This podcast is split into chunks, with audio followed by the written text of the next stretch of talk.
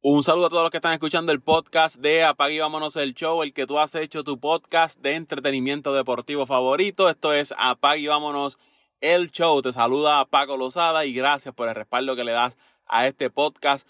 Gracias por estar suscrito, gracias por compartirlo y si aún no lo has hecho, pues te invito a que lo hagas, que te suscribas, que lo compartas, que nos dejes tu reseña. Eso nos va a ayudar a seguir creciendo y a llegarle a más personas. En este episodio Voy a continuar hablando de la serie de White Card del béisbol de las grandes ligas, pero en esta ocasión la de la Diamondbacks de Arizona y los cerveceros de Milwaukee.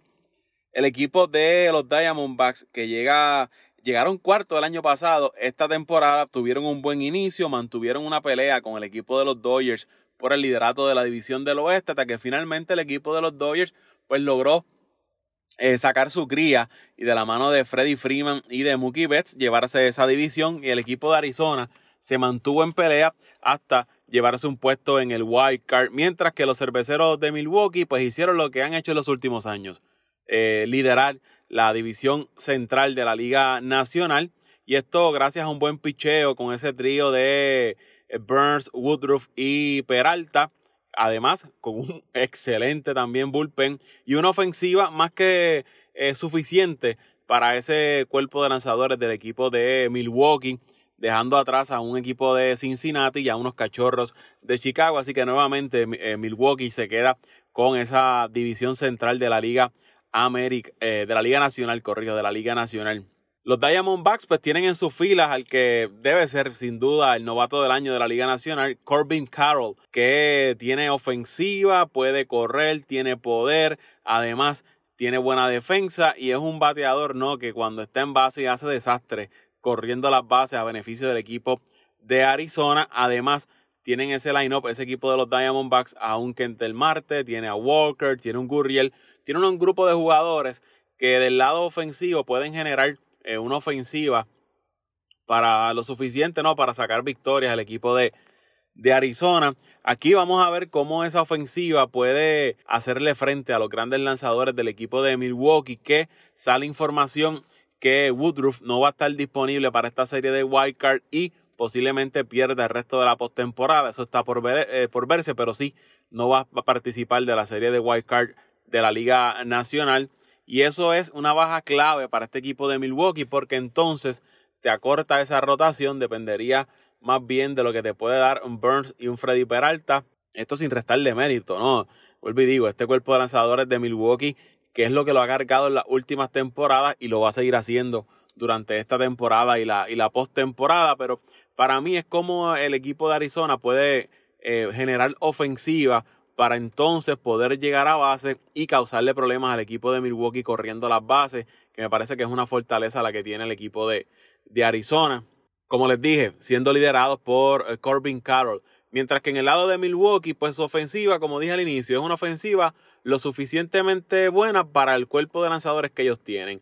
Una ofensiva, dos, tres, cuatro carreras y un cuerpo de, de lanzadores como el que ellos tienen, que apenas te permiten una o dos carreras, pues por eso ellos pueden sacar victorias y un bullpen que prácticamente es apague vámonos cada vez que están en la loma. Esa ofensiva de Milwaukee con un William Contreras que llegó en cambio desde los Bravos de Atlanta en el principio de temporada, en la temporada muerta, en ese cambio que llevó a Atlanta Sean Murphy. Pues ahí el equipo de Milwaukee pudo hacerse de William Contreras, que yo le comentaba a José Raúl cuando se dio el cambio de que Contreras era un bateador bueno, que era un buen bateador. Al principio de la temporada quizás empezó un poco frío, pero calentó y terminó muy fuerte la temporada regular para el equipo de, de, eh, Milwaukee. Así que Contreras en esa parte del medio dándole ofensiva y, contribuyendo en ocasiones con poder.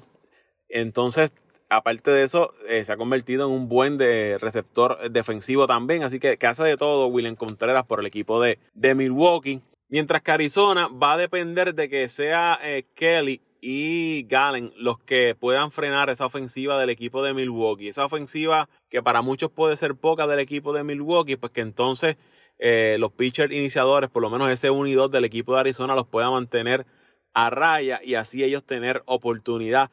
Porque si tú permites que este equipo de Milwaukee te pueda fabricar en una entrada, un rally corto, ¿no? Dos, tres carreras y más adelante te pueda fabricar una carrerita aquí, una carrerita allá, vuelvo y digo, con ese staff de lanzadores se te va a complicar la situación. Por eso es importante que Arizona pueda generar la ofensiva con los hombres que les dije, con Carol, con Marte, con Gurriel, con Walker, y entonces ponerle presión a esos lanzadores de Milwaukee para que entonces lo que sea Galen y Kelly pues puedan hacerle el trabajo al equipo de, de Arizona. Me parece equipos bastante parejos, ¿no? Creo que ofensivamente Arizona tiene una ventaja sobre Milwaukee, mientras que Milwaukee en el lado del picheo tiene una ventaja sobre este equipo de, de Arizona. Debe ser una serie bastante pareja aunque los tres juegos se van a jugar allá en, Milwaukee. Yo creo que esto va a ser una serie bastante cerrada, que se puede ir para cualquiera de los dos lados, pero me voy a ir con el equipo de, Milwaukee por la profundidad en el picheo. Van a jugar en su casa y me parece que tienen una oportunidad de, adelantar a la ronda divisional.